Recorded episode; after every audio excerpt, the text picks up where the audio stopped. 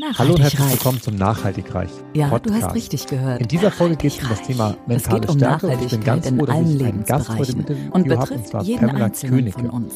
Konsum, Und, äh, Ernährung, Finanzen, Sport, Erziehung, Bildung. Energie. Pamela ist Klaus Expertin Hartmann für macht mentale Stärke Nachhaltigkeit und strahlt in greifbar. jeder Er ist Keynote-Speaker, Dozent und Gelassenheit Experte und zeigt auf, warum Nachhaltigkeit die Lebensgrundlage für spätere Generationen ist und wir uns genau jetzt Gedanken darüber machen sollten. Kein erhobener Zeigefinger, eher ein Blick für die um dann ihren eigenen Weg Werde auch du nachhaltig reich. gestärkt und selbstbestimmt in ihr Leben zu meistern. Die Vierfachmutter arbeitet als systemischer Hypnocoach in eigener Praxis, jetzt natürlich auch online. Die Anliegen der Menschen, die sie begleitet hat, sind sehr unterschiedlich gewesen, aber jeder einzelnen Lösung dieser individuellen Probleme liegen allgemeingültige Ansätze zugrunde. Dies hat nämlich die Praxis gezeigt. Wenn man diese Punkte berücksichtigt, können einem die Stürme des Lebens nur noch kurzzeitig ins Wanken bringen. Schiffbruch erleidet man nicht mehr. Mit ihr erarbeitet man sich nachhaltiges Wissen, denn darauf kann man immer wieder zurückgreifen. Pamela, ich bin froh, dass du da bist. Herzlich willkommen im Podcast. Danke, Klaus. Ich freue mich auch sehr. Fein. Ähm, ich habe es vorher schon angekündigt, wir starten traditionell immer so ein bisschen bei der Person, damit die Zuhörer wissen, ähm, wie du groß geworden bist. Und da würde es mich interessieren, wie bist du in die Richtung gekommen? War das schon direkt nach der Schule äh, ein, ein Berufswunsch, dass du da in Richtung mentale Stärke gehst oder ist das im Laufe der Jahre dann entstanden?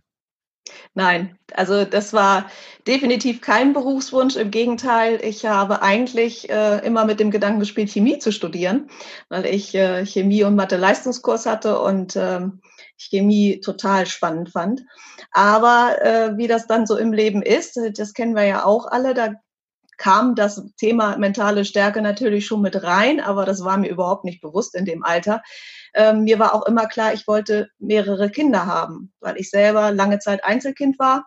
Und ähm, ja, für mich war immer klar, ich möchte eine große Familie haben. Und dann habe ich mir das mal so durch. Äh, geschaut und, und äh, mal durchgerechnet und habe gedacht, das ist doof, weil Chemie kannst du auch nur studieren, wenn du danach auf jeden Fall einen Doktor dranhängst. Und dann wäre das wirklich schwierig geworden mit mehr als einem Kind. Vielleicht hätte noch ein zweites geklappt, aber ja, und da habe ich äh, tatsächlich mich äh, schon früh mit 19 dagegen entschieden, habe gesagt, nein, ich möchte definitiv eine große Familie, da muss was anderes gefunden werden. Ja, und dann bin ich erstmal ähm, in dem Bereich, also ich hatte nach einem dualen Studium geschaut, weil das natürlich ja deutlich kürzer ist und auch nicht unbedingt einen Doktortitel beinhalten muss oder ähnliches. Und dann über Umwege, weil meine Mutter zu mir meinte, das ist doch nicht so leicht mit Chemie und Mädchen. Also das war ja damals wirklich auch noch eine Zeit. Ich habe tatsächlich auch von Professoren aus diesen Studiengängen auch so Antworten gekriegt, so ich drück dir ja die Daumen, Mädchen, aber bisher haben sie keins genommen.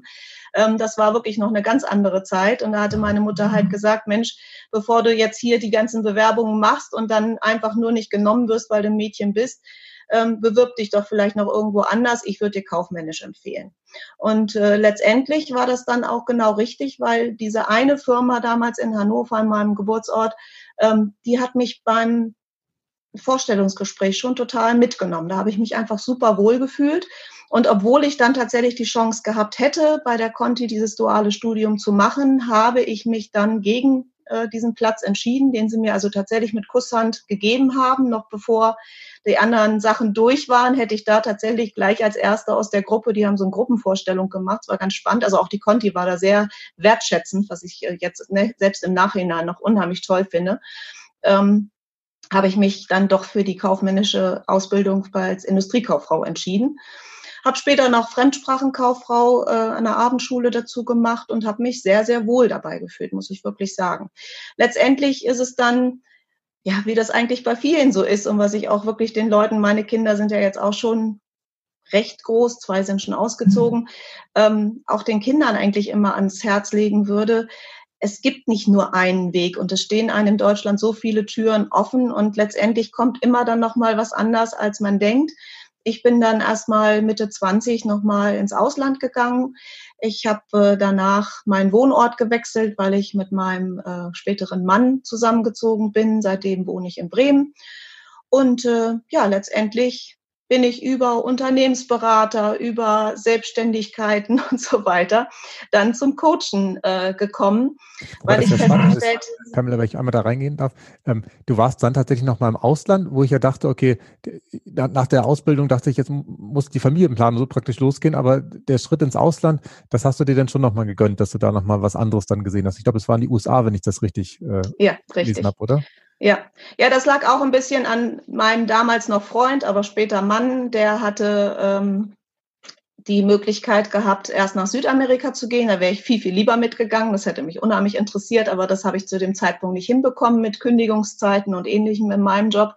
Und dann sind wir aber zusammen noch mal ein halbes Jahr in die USA gegangen, was ich auch nie bereut habe. Also es war keine leichte Zeit, weil er hatte ja ein ähm, ein Arbeitsvisum. Er durfte dort arbeiten, aber ich selber hätte gerne, ich hätte mich auch sogar bei McDonald's hingestellt oder irgendwas, ich hätte gerne was dort gemacht, aber du hast ja keine Chance. Also ich musste dann äh, einmal ausreisen, um wieder einzureisen, um dann die Zeit dementsprechend mit zwei Touristenvisa zu überbrücken. Aber nichtsdestotrotz würde ich das nicht missen. Also das äh, war eine unheimlich wertvolle und ähm, bereichernde Zeit. Mhm. Okay. Und Unternehmensberatung, das hat dann praktisch danach äh, in Bremen schon stattgefunden. Das mhm, genau. Okay. Genau. Gut. Und ähm, tatsächlich ist da noch eine kleine Etappe wahrscheinlich, ich weiß nicht, wann die kam, die kam, glaube ich, erst als die Kinder da waren, äh, die uns auch vereint. Äh, du warst bei Tupperware auch mal tätig, mhm. weil wir haben ja gefühlt ähm, den halben Jahresumsatz Tupperwares bei uns in der Küche stehen, weil wir so viele Schränke davon gefüllt haben, was wir gar nicht alles selber gekauft haben, sondern wir von den äh, was ist das? Von den Omas meiner Frau haben wir die ganzen Sachen geerbt. Also wir haben hier Tupperware-Kollektionen von 1970 bis 1990 in, in oh. Vollausstattung äh, liegen. Und ich bin tatsächlich auch ein Fan davon, weil die Dinger ja tatsächlich nie kaputt gehen. Es ist zwar Plastik, ja, das mhm. weiß ich auch, aber sie halten so lange, dass ich mir einrede, dass es dann auch wieder nachhaltig ist. Jetzt, das brauchst du dir nicht einreden, das ist tatsächlich so. Jetzt muss ich an verschiedenen Punkten einhaken. Ähm, äh, Zum einen muss ich erstmal sagen, hallo, es ist kein Plastik, es ist hochwertiger Kunststoff. das schon mal ganz vorweg. Nein, also Tupperware in der Tat hat mich auch äh, oder begleitet mich sogar noch, denn ich bin immer noch Teammanager bei Tupperware. Das ist also die zweite Selbstständigkeit, die ich ähm, behalten habe. Die war dementsprechend davor. Aber ähm, ich bin im Grunde, und dafür bin ich Tupperware auch ewig dankbar, da muss man auch wirklich sagen, kann ich auch nur vielen ans Herz legen. Das Unternehmen hat in Anführungszeichen in der Öffentlichkeit einen viel zu schlechten Ruf bei vielen Leuten. Ach, die ist ja nur Tuppertante oder sowas. Das kann man nicht sagen. Also es war für mich damals, ähm, jetzt haben wir ja eine ganze Zeit übersprungen, also ich war sehr lange mit meinem Mann verheiratet, wir waren über 20 Jahre in einer Beziehung, wir haben vier wunderbare Kinder zusammen, aber irgendwann hatten wir uns dann leider ähm, auseinandergelebt und es lief so nicht mehr, wie ich mir das vorgestellt und gewünscht habe. Und ähm, mit vier Kindern ausziehen und sich auf eigene Beine stellen, ist nicht ganz so leicht.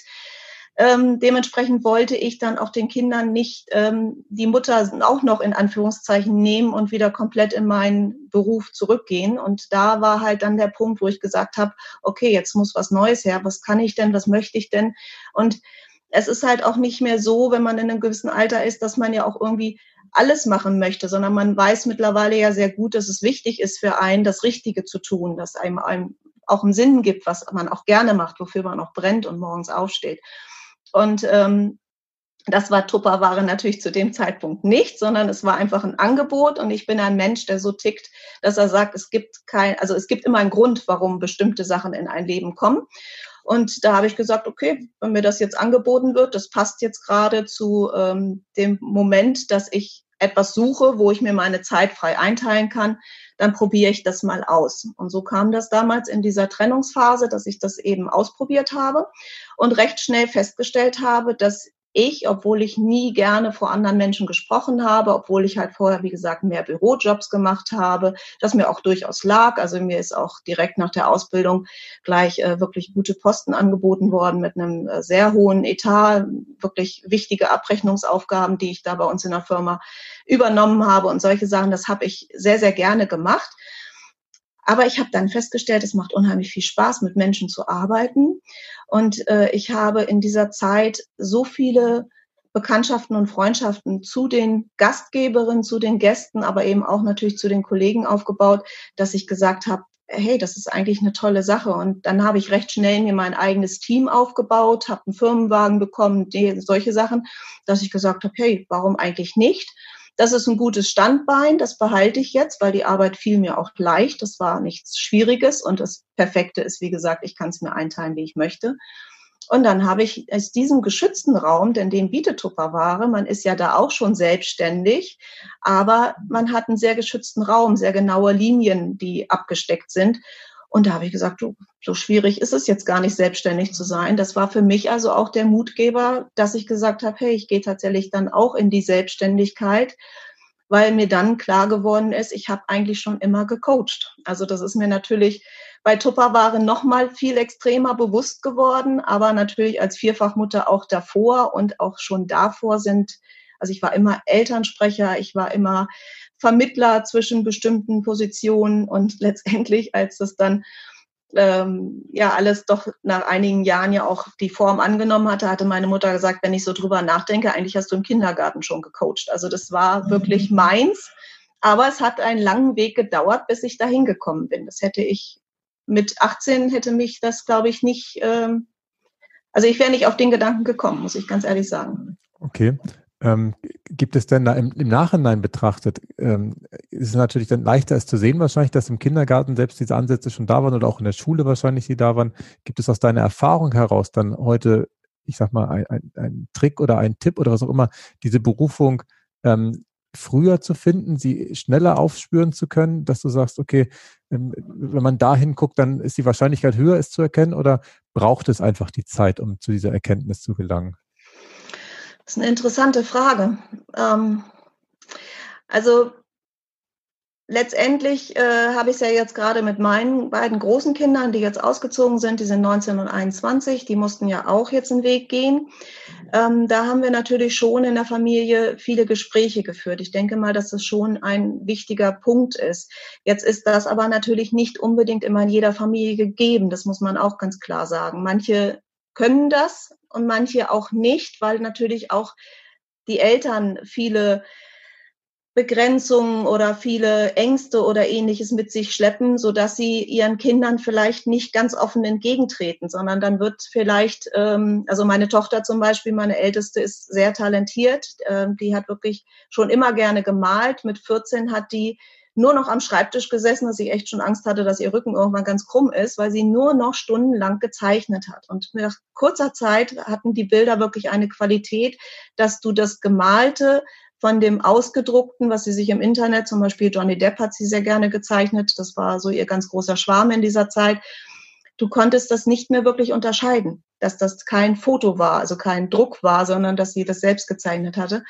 Und ähm, das war für mich aus der, auch aus meiner Familie, aus der Geschichte, aus der ich gekommen bin, war das wirklich ein Riesenschritt zu sagen, hey Kind, ich hätte es nie gedacht, dass ich es überhaupt mal jemandem empfehle, ganz bestimmt nicht meinem eigenen Kind, aber du solltest Kunst studieren, weil diese Glaubenssätze, diese Begrenzungen, diese Ängste, die haben wir alle ganz viel. Wir haben Glaubenssätze, ähm, Kunst ist brotlose Kunst. Also ne, da verdient man kein Geld mit oder solche Sachen. Und natürlich möchte man für seine Kinder ja was Gutes, was Sicheres. Wir sind immer alle als Menschen auf der Suche nach Sicherheit, obwohl es die nicht gibt.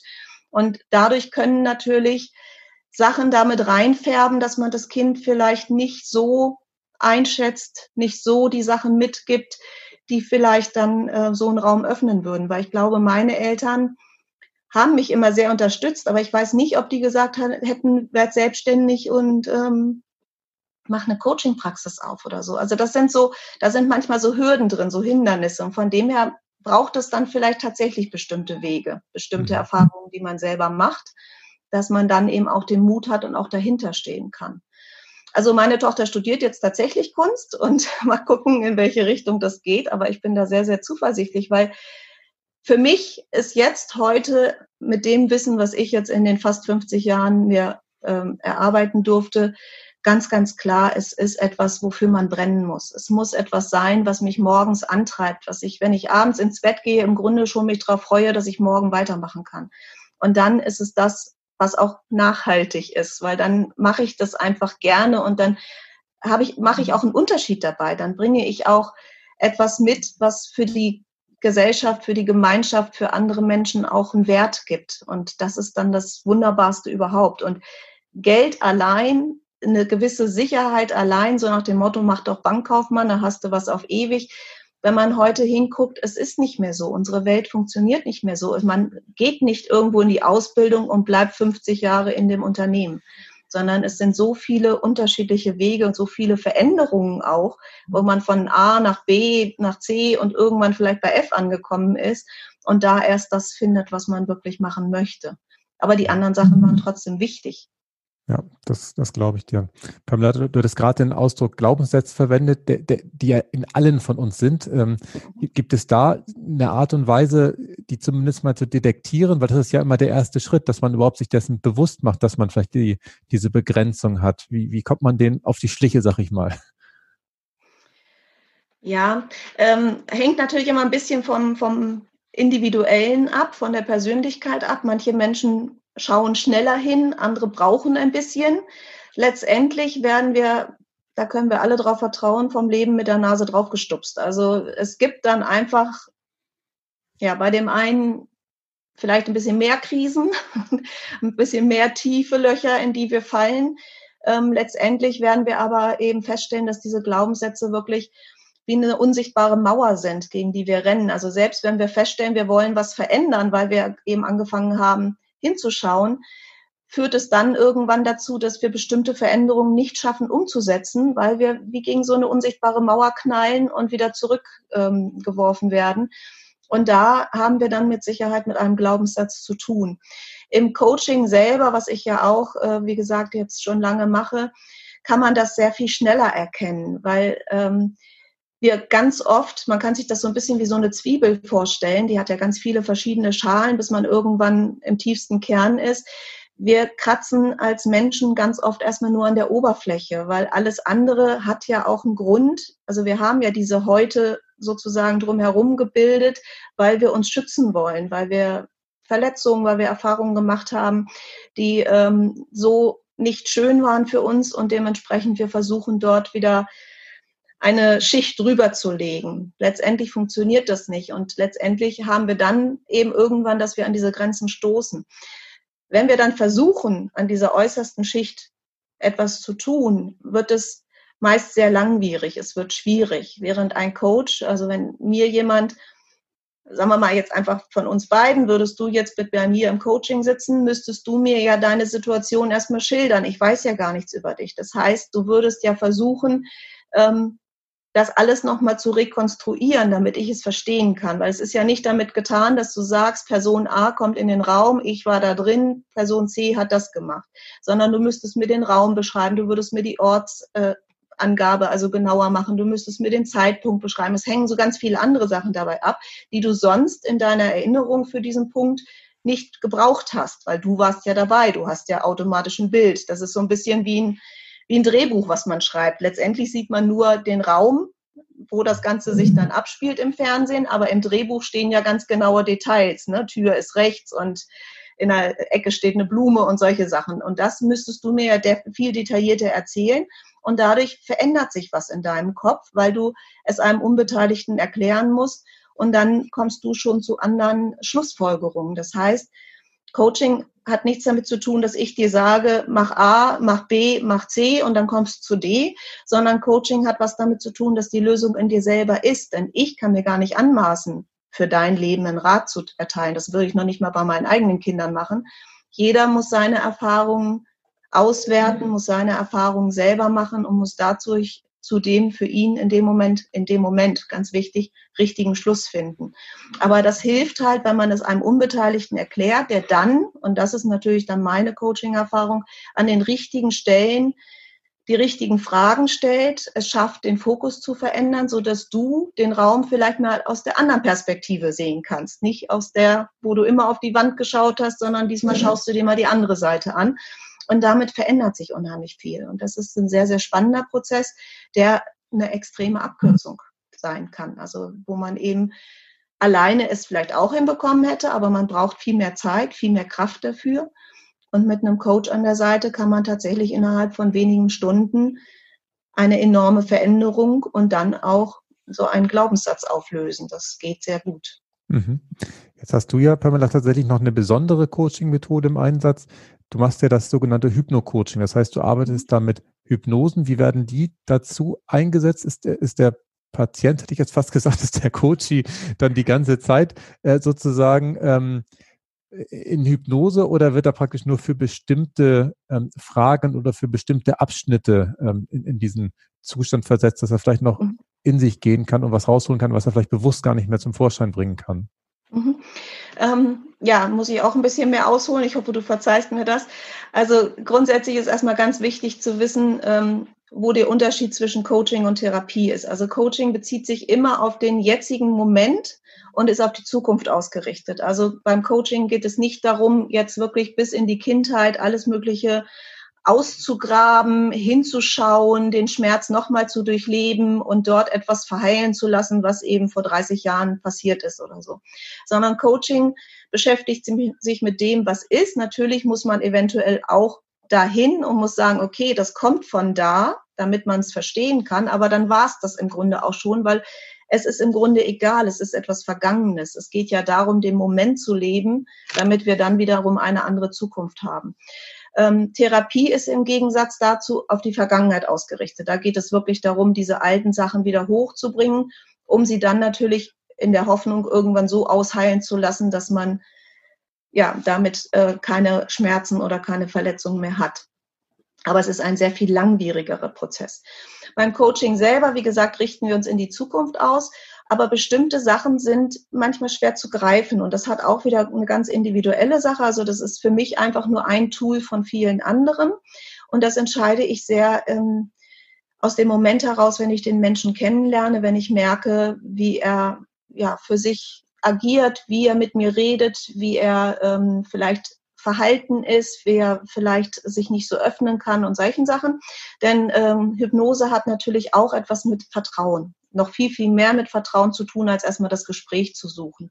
Denn beim Gespräch habe ich ja die Möglichkeit, sehr genau zu ähm, entscheiden, was sage ich jetzt und was sage ich nicht. Letztendlich hilft es nicht, wenn ich zu viel zurückhalte, ist auch logisch.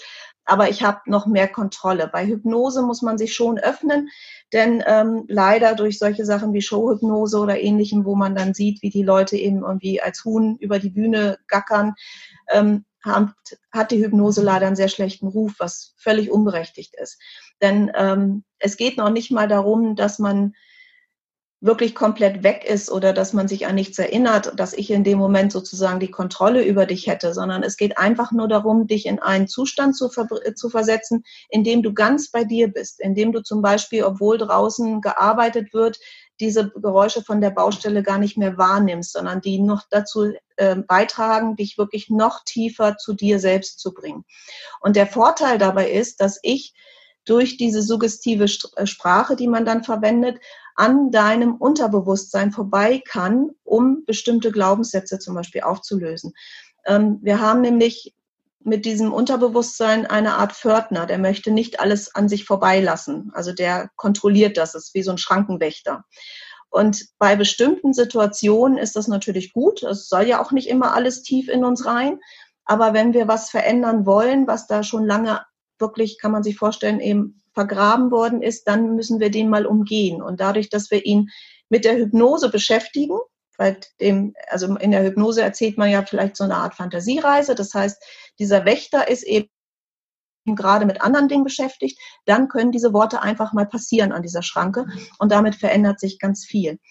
Letztendlich ähm, kommt es aber gar nicht so häufig vor, dass ich hier wirklich in der Praxis eine Hypnose vornehme. Ähm, das ist, wenn, meistens wirklich nur ein ganz kleiner Moment, dass man das mal macht, damit man ähm, lernt. Also gerade bei Angstpatienten zum Beispiel ist das ähm, eine wichtige Sache, dass sie merken, dass sie sich auf ihren Atem konzentrieren können. Ähm, aber es ist ein sehr schönes unterstützendes Tool. Das heißt, ich kann halt auch gut so eine Hypnose als Sprache-Memo ähm, aufnehmen und derjenige kann sich das ja dann immer, wenn es ihm passt oder dann, wenn es ihm hilft oder zum Beispiel abends zum Einschlafen oder so anhören und kann dadurch natürlich eine ganz andere innere Stabilität bekommen. Mhm. Okay. Habe ich verstanden. Vielen Dank. Ich habe mir tatsächlich eine Reihe von Sachen aufgeschrieben. Darfst du nicht irritiert sein, Pamela, wenn ich mal nach unten gucke, dann bin ich nicht gelangweilt, sondern dann schreibe ich wieder was mit und war wieder was, was Spannendes dabei. Sonst schreie ich nächstes Mal, wenn du gelangweilt aussiehst. ähm, ich habe äh, die, die Frage von übersprungen, habe ich gerade gemerkt, was du mit dem Begriff Nachhaltigkeit eigentlich verbindest. Ich habe ja immer diesen, ja. diesen, Wald vor Augen, wo man so viel drin ernten sollte, wie nachwächst. Ähm, was ist dein Bild, Pamela, wenn du den Begriff Nachhaltigkeit hörst? Stimmt, da hatten wir auch wegen Tupperware kurz drüber gesprochen. Ja, ähm, ja Tupperware ist natürlich zum Beispiel aus hochwertigem Kunststoff. Es unterscheidet sich tatsächlich von anderen Kunststoffsachen, äh, weil wir versuchen, die reinen Kunststoff da drin zu verwenden. Und dadurch ist es natürlich unheimlich nachhaltig, weil es wieder recycelt werden kann. Das ist ein ganz wichtiger Punkt dabei. Ähm, abgesehen davon, dass Tupperware ja auch wirklich seit 60 Jahren ein Weltunternehmen ist, äh, ist es also vom Bekanntheitsgrad gerade hier in Deutschland so wie Pampers oder Tempo, wo man ja auch nicht sagt, reich mir mal ein Papiertaschentuch, sondern gib mir mal ein Tempo.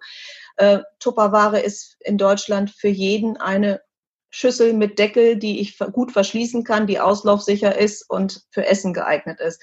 Also das ist schon mal etwas, wo man wirklich merkt, dass dieses Produkt sich sehr nachhaltig im Markt etabliert hat. Denn es ist tatsächlich so, wie du vorhin sagtest, ihr habt auch was von Schwiegermutter, Oma und so weiter geerbt.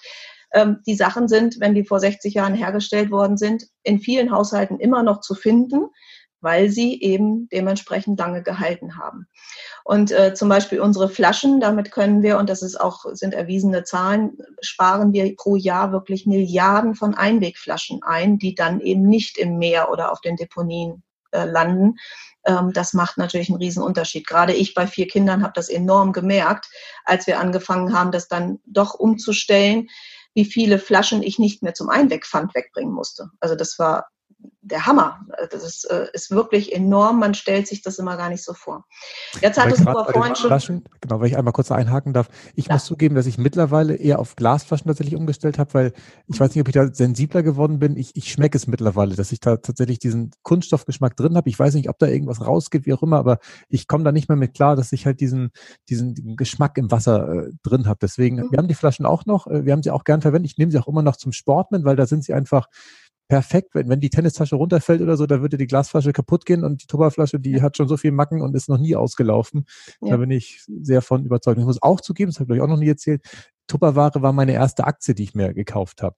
Und hm. äh, bin total schockiert, muss ich zugeben, dass die um 90 Prozent gefallen ist, aber aus Nostalgiegründen habe ich die nie verkauft. Ich aber hoffe, jetzt steigt sie wieder.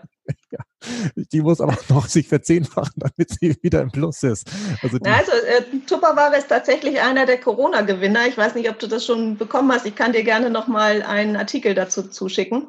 Ähm, gerade in Deutschland, also für den Rest der Welt war es schwieriger, aber gerade in Deutschland haben wir eine extreme Umsatzsteigerung dieses Jahr hingelegt, weil wir alles auf Online umgestellt haben. Also deswegen, es ist, es ist ein ganz, ganz spannendes Thema. Da können wir selber noch mal einen Podcast drüber machen.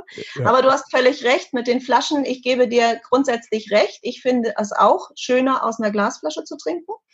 Aber wie du eben schon genau den Punkt geliefert hast, bei vier Kindern, Sport, Schule und so weiter, war das nicht möglich, den Glasflaschen mitzugeben. Also das haben wir ziemlich schnell gemerkt, das funktionierte nicht. Ich bin damals, ist auch schon wieder viele, viele Jahre her, mein Sohn ist ja jetzt schon 19, ähm, wirklich von diesen Einwegflaschen weggegangen, weil, und es war ja schwierig, überhaupt andere Flaschen zu bekommen zu dem Zeitpunkt. Es war ja alles auf Einweg umgestellt. Ähm, weil mein Sohn sehr krank geworden war und ich dann nämlich mich auch mit solchen Sachen beschäftigt habe und eben ja, durch verschiedene Berichte ähm, das mitbekommen habe, dass aus diesen normalen Einwegflaschen zum Beispiel Östrogene rausgespült werden mit den Getränken. Und man weiß ja auch, dass man zum Beispiel eine, selbst eine normale Mineralwasserflasche nicht in der Sonne irgendwie äh, stehen lassen sollte, weil durch die Hitze auch schon Sachen rausgehen. Das Gleiche muss man leider auch zum Beispiel über günstige ähm, Brotdosen oder ähnliches sagen. Allein wenn du da ein bisschen Essiggurke oder ähnliches mit bei hast, äh, mit den Broten oder so, dann löst sich da schon was raus. Also Zitronensäure, Essigsäure und solche Sachen können da schon ganz viel ähm, mit anstellen, auch mit Aluminiumfolie. Ähm, da ist man mit unseren Tupperware-Produkten tatsächlich sehr, sehr äh, gut beraten, denn da löst sich nichts raus. Das ist halt rein Polypropylen oder Polyethylen und da kann sich nichts rauslösen. Das ist absolut Säure und ähm, ah, jetzt fehlt mir gerade das andere Wort. Komme ich gleich drauf. Also auf jeden Fall ist das lebensmittelbeständig. So und ähm, dementsprechend waren wir dann irgendwo in der ja, in der Sinnkrise, weil es gab keine kleinen Glasflaschen mit Schraubverschluss, die ich den Kindern mitgeben konnte. Und als dann meine Tochter, ich hatte dann irgendwann tatsächlich mal Coca-Cola-Flaschen gefunden, halb Liter, die einen Schraubverschluss hatten. Irgendwann kam sie aber von der Schule und hatte natürlich die Scherben im Seitenfach ihres Schulranzens. Dementsprechend waren wir dann wieder. Und das war dann auch im Grunde so ziemlich der Punkt, wo ich zu dem Zeitpunkt auch angefangen hatte, zu Tupperware zu gehen, dass ich dann eben auf diese Flaschen umgestellt habe. Und genauso für mich beim Sport nehme ich die auch nur, aber ich benutze sie auch tatsächlich hier zu Hause. Aber ich weiß, was du meinst und es gibt tatsächlich Menschen, die auch sensorisch sehr feinfühlig sind, die tatsächlich auch mit diesen Flaschen nicht gut klarkommen. Aber sie sind vom Geschmacklichen her tatsächlich nochmal anders als die eine oder andere normale Kunststoffflasche. Das sollte man dadurch nochmal austesten.